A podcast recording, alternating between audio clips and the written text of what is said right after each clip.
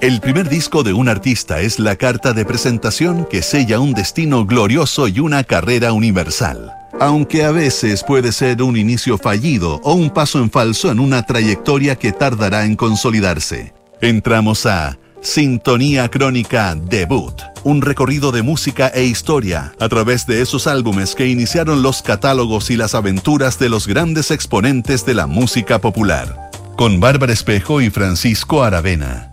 Auspicio de Servicios Funerarios María Ayuda y Everyday Better, Everyday Siguen. Duna. Sonidos de tu mundo. En el programa de hoy revisaremos el debut de Sinead O'Connor. Estás en sintonía crónica debut en Duna.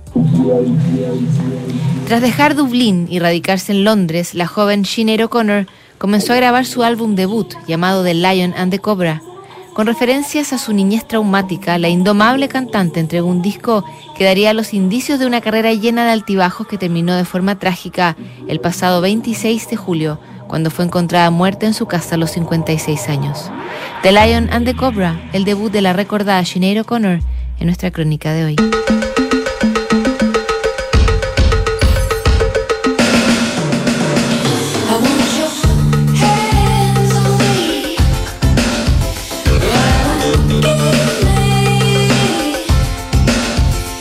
O'Connor nunca se consideró una artista pop y siempre trató de ir a contracorriente de las convenciones. Muy joven, la cantante irlandesa comenzó a buscar un lugar dentro de la música en una década en la que la imagen era lo más distintivo que buscaban los sellos de grabación. Con solo 15 años, llamó la atención de la industria musical como parte del colectivo Tom Tom McCoot y los ejecutivos del sello InSign la llevaron a sus filas. El plan del sello discográfico era convertirla en un símbolo sexual, pero no contaban con la personalidad disruptiva de Shinner.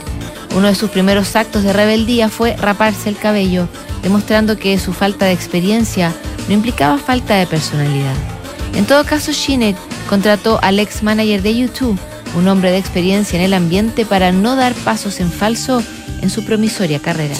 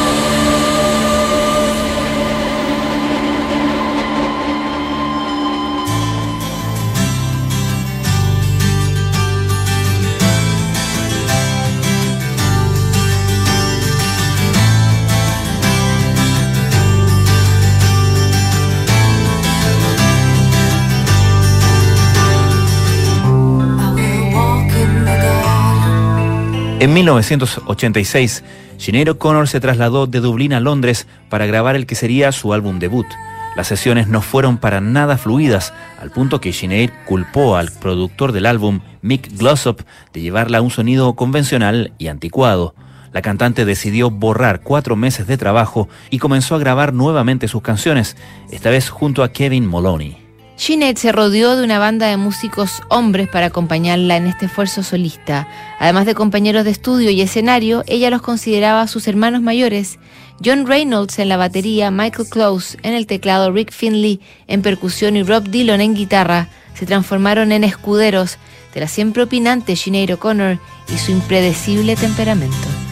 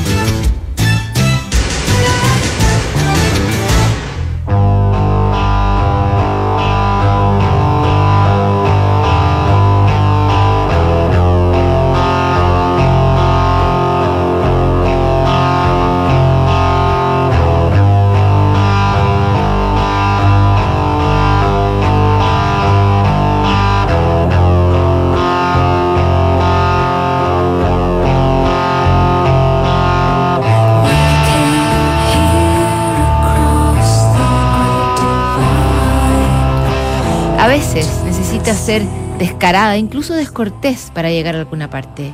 Si quieres algo, pídelo y pregúntale a la persona directamente. Si quisiera que Bono de YouTube hiciera algo, se lo pediría directamente. No esperaría a que mi manager lo hiciera. No tiene sentido estar asustada. Palabras de Sinead O'Connor a Hot Press en medio de la grabación de su primer álbum. En esa primera entrevista, la cantante condenaba lo cohibidos y preocupados de sí mismos, que eran los irlandeses, y justificaba su decisión de dejar Irlanda y trasladarse a Londres. Sinead O'Connor pasaría casi un año en los estudios Oasis del barrio de Camden, registrando su primer trabajo discográfico.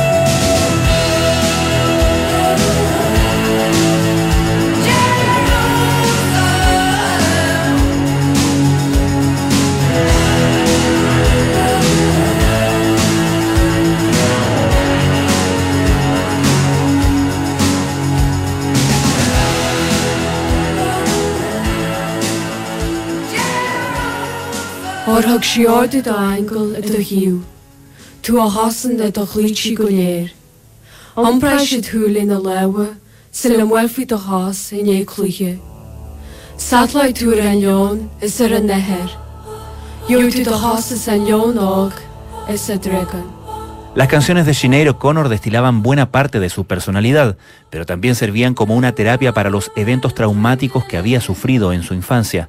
Troy, una de las pistas destacadas del disco, repasaba con angustia su niñez en Dublín junto a su madre, que murió en un accidente de tránsito en 1985. En el documental Nothing Compares, que apareció en octubre pasado, Shinner aseguraba haber sido abusada física y psicológicamente por su madre, aunque las acusaciones han sido rechazadas por otros integrantes de su familia. Esa sensación de haber sido traicionada aparece en Troy como una metáfora de su guerra interior y de esa ciudad mítica que terminó cayendo en manos griegas más por la astucia que por la fuerza. The Lion and the Cobra, el primer álbum de Sinead O'Connor, apareció en disquerías el 4 de noviembre de 1987. El trabajo fue, por donde se viera, un triunfo para la debutante irlandesa. Además de ubicar su álbum entre los 50 más populares de la lista Billboard, la crítica alabó el disco por su originalidad y desparpajo.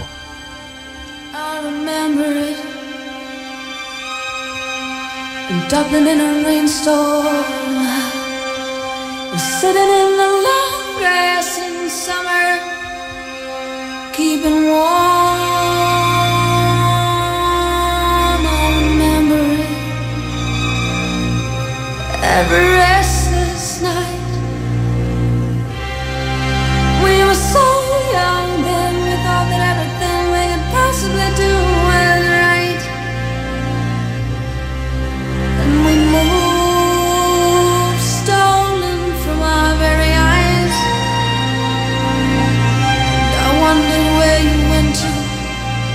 tell me when did the